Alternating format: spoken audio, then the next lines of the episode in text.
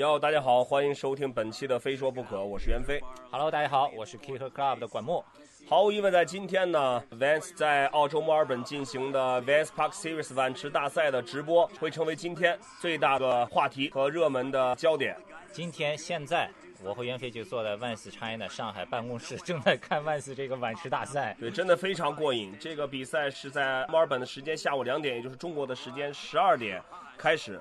比较好的是呢，并不像一些时差很大的国家，墨尔本与中国的时差只有两个小时，也就是说，我们在中午十二点就可以开始欣赏这个比赛。哇哦！正说着，我们看到正在比赛的一位滑手摔了一跤。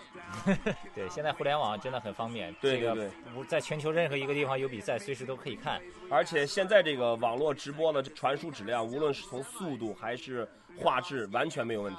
对的。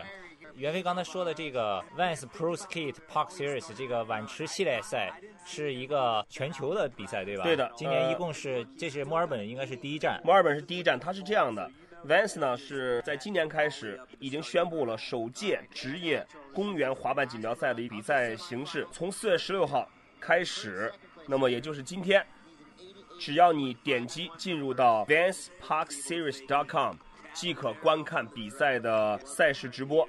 我们的这个比赛的规则是这样的。有十五名种子选手呢，是已经在比赛的大名单里面，但是呢，他同样需要参与到预选赛获取积分。如果这个种子选手参与的预选赛少于两场呢，作为种子选手，他将失去参加最终锦标赛的资格。目前来说呢，在国际上可以说是有非常非常多的滑板比赛，竞争也是很激烈。Vans 职业滑板公园赛呢，可以说是最引人入胜，而且成长最快的一个快节奏的滑板赛事。可能有的滑手知道，Vans 在之前他会在澳大利亚的这邦迪海滩，对呃，有一个比赛，呃，一个蓝色的碗池 b o a r a m a b o r a m a 然后呢，在美还去过那个。对的对的，在美国的加州也会每年会有一个 Van Doren Invitation。那个是在这个这个美国冲浪公开赛的时候，在对的在海滩上对的，对那么现在呢，其实 Vans 来讲，碗池比赛也就是公园赛一直是他的长项，所以呢，Vans 现在对这个比赛进行了一个完整的整合，并且定义了独一无二的公园滑板赛形式和地形。它这个比赛的场地呢，大家可以看这个，如果你在看直播的话，深度在五到九英尺，里面有各种地形，比如人字坡啊、臀窝啊，然后还呃，我们看到这次墨尔本的比赛还特意就临时加做了一个一个特别高的一个陡的一个垂直壁。对对那么场地有一些改造。对的，这次比赛呢，目的在于让更多的滑手参与到其中，并且能更好的在全世界范围内推广滑板文化和滑板公园比赛。其实对 Vans 来说，一直以来滑板就是 Vans 的核心。前一段时间呢，Vans 把这个 Tony Elva、Christian Hassoi 请到上海来，跟他们一起来的有 Vans 公司的老板 Van Doren，、对吧？对对当 Steven 时 Doren Kicker Club 有采访过 Van Doren，他提到这个 Park Series 这个系列比赛，他说希望明年可以把这个比赛引入到中国来。如果这个比赛到中国，我相信这肯定是一个大热的比赛。对我们看到，因为在今天比赛现在已经过了两轮，现在是第二组的选手在比赛。从这个比赛当中，我们看得出美国或者是巴西或者是澳大利亚这些国外的选手在碗池里面真的是爆厉害，爆厉害。辗转腾挪，刚才刚刚比完的是那个 Karen Kipo 对就 Kerry Van- Kerry Campbell，对 Vans 的滑手，Vans，他穿的就是 Vans 最新出的那个包胶头的那款鞋，对，但很可惜这款鞋好像在中国 没买不到，还没上是吧？应该会上的。好像是这款车被 drop 掉了。哦，现在马上要出场的这个滑手呢叫 Raven，他以前呢这个滑手是在有一有一届的这个他是个 girl 的，他来过北京，来过中国，对对 Des 和 g a m a r i a n 他们一起，参加那个那个那个 CX 嘛，速度爆快，但他在上一轮当中呢是摔到头了。哇，爆快了！如果你在看直播，你看得出他的速度是比所有人都快，像火箭一样。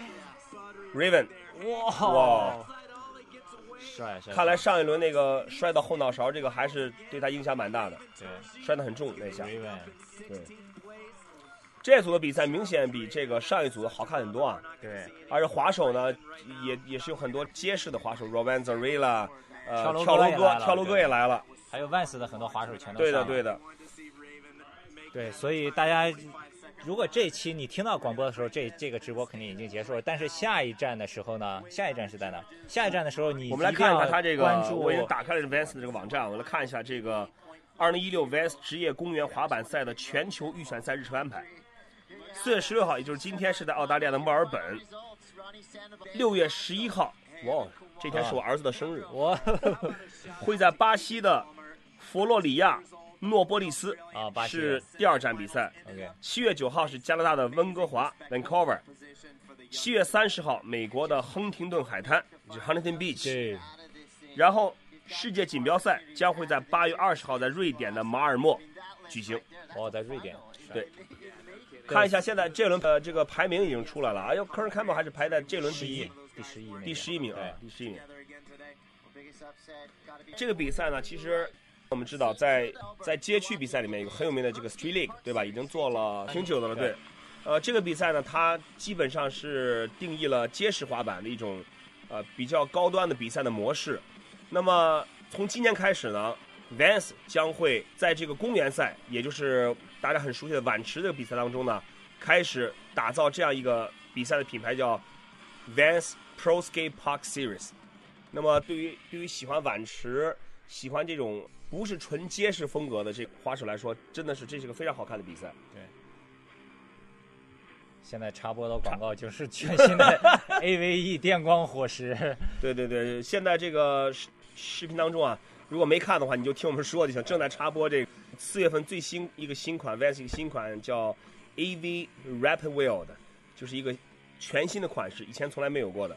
其实如果你对这款鞋有兴趣，你也可以到 Vans 的官方网站 Vans.com.cn 或者是 Vans China 的微博官方微博 Vans China 或者 Vans China 的微信 Vans China 呃这个账号，你们就可以了解到最新的产品的信息，而且可以看到特别牛逼的一个视频。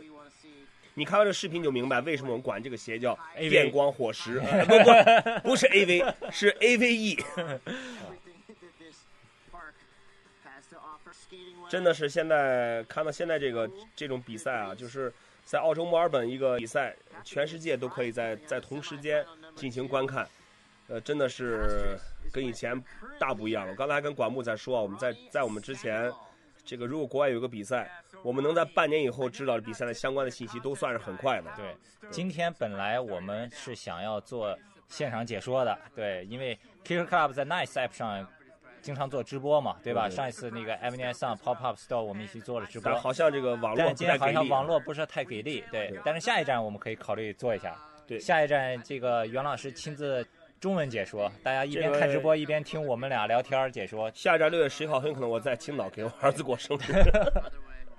So when you're hanging out upside down that long, what goes through your mind? 现在正在采访一个滑手，是刚才有有一轮非常出色的表现。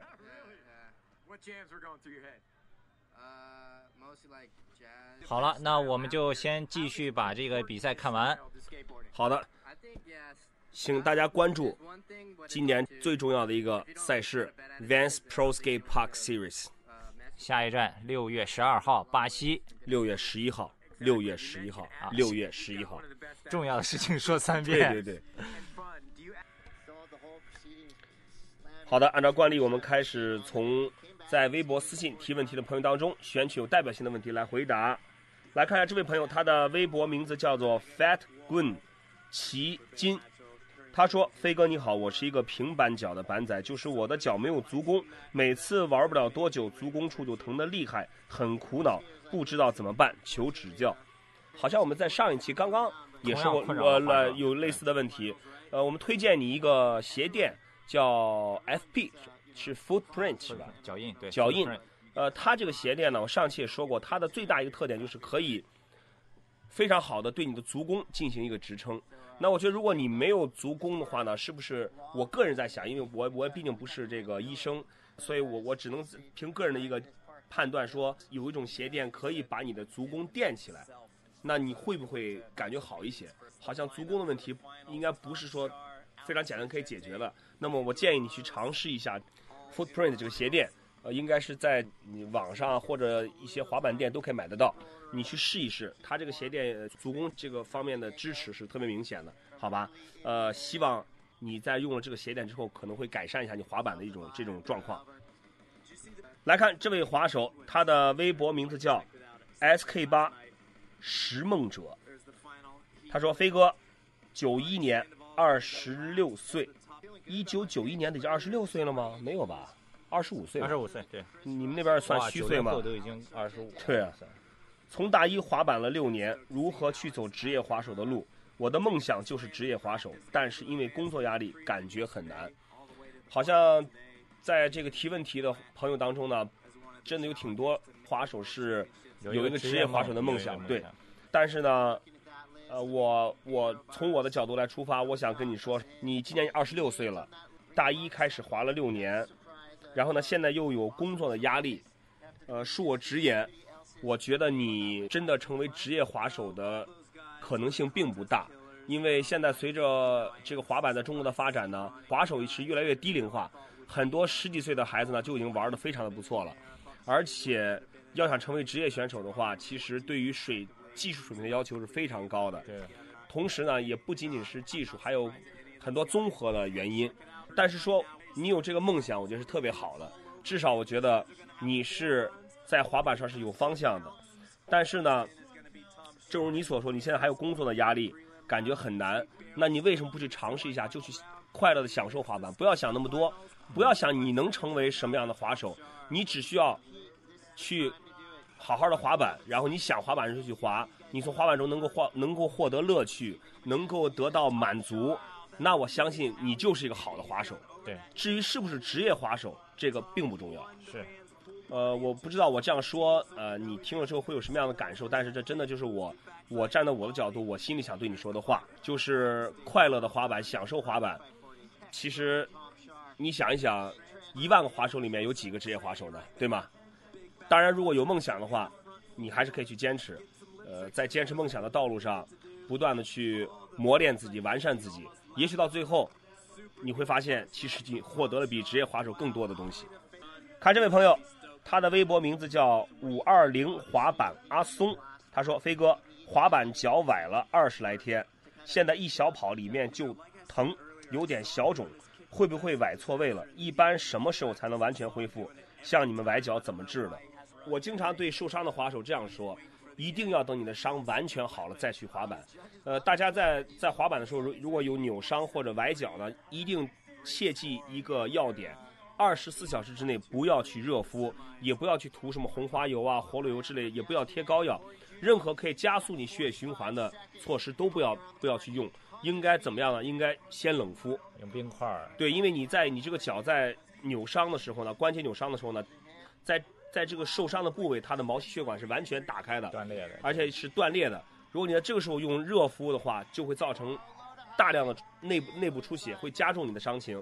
呃，所以说，请滑手们切记，一定在扭伤崴脚的时候不要热敷，头二十四小时要冷敷。呃，然后呢，照你说你说的这个情况，你说一小跑里面就疼，有点小肿，呃，二十来天，其实如果你从崴脚之后就好好的休息，应该好的差不多了，只要不是崴得很严重。但是你现在说，呃，我不知道你有没有充分的休息啊，里面疼还有点小肿，我建议你去医院看一下，拍一个片子，首先确认骨头不要有问题。那么如果骨头没问题的话，可能就是肌肉或者是这个筋有些拉伤，但是那你就需要休息了。就第一，不要再去滑板，在脚完全好了之前；第二呢，也不要去做什么剧烈运动。你像你问说，像我们崴脚怎么治的？我们崴脚只要是不是说特别严重的，那就是就是休息休养。在二十四小时过了之后呢，每天去热敷，擦一下这个红花油之类的恢复类的药物，然后慢慢的等待它完全的恢复，再去滑板。当然我知道说很简单，真正要做到的话还是蛮难的。呃，尤其那种滑板瘾很大的滑手，那你就尽量的去在你脚差不多的时候再去再去滑板吧。因为如果你你现在不注意这一点的话，很有可能会给你的将来留下一些健康方面的隐患。所以还是建议大家，如果受伤，一定完全的养好之后再去重新滑板。这位微博的朋友名字叫白色恶年，他说：“请问，初学者应该选择什么种类的滑板？”好像最近相关的问题都是提的比较多啊。就是很简单，初学者呢，你就是根据自己的需要，你不需要性能很高的滑板，但是说这个滑板一定是要对你将来，如果你真的是玩进去了，真的水平有提高了，你你会选择更专业的滑板，可以达到一个比较好的衔接。不要选那种商场里的玩具板，不要选那种呃非正规厂家生产的一些看起来就很烂的滑板，这样会有安全隐患。如果你想买的话，建议你买整板，整版现在呢，国内有很多的自主品牌，也有进口的牌子，价位差不多在从三百多到六七百都有。对这种整套的滑板对初学来说呢，就是说你拿到手之后，你不需要再去装板或怎么样，你是就可以直接去练练习滑行了。而且基本这种整板的品质，在满足初学者第一年的这种练习没有任何问题。对因为你买那个玩具滑板，说实话，很多时候会阻碍你的学习进度的。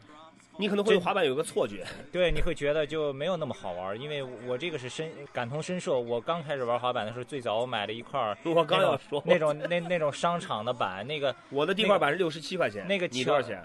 我两百多还是啊，那那那商场板那个桥的底座是塑料的，然后那个屁股垫儿什么都不行，轮子也不行，轴承也不行，我就那样滑滑了滑了很滑了好几个月，然后第一次我去到当时青岛汇泉广场有一个滑冰场可以租滑板，那个时候我租了一块儿 Power，一踩上去第一下的时候直接惊了，没有声音，滑的特别顺滑，直接蹬一脚能滑那么远，当时直接傻掉了，你知道吗？我说我完全这个滑板是另一回事儿，感觉。我我第一块滑板呢是一个就纯粹的玩具玩，但我当时不知道，我以为滑板就是这样的，我就特别奇怪，为什么这个板怎么滑也滑不出那种看到看到电视里面那些国外的滑手那种那种样子。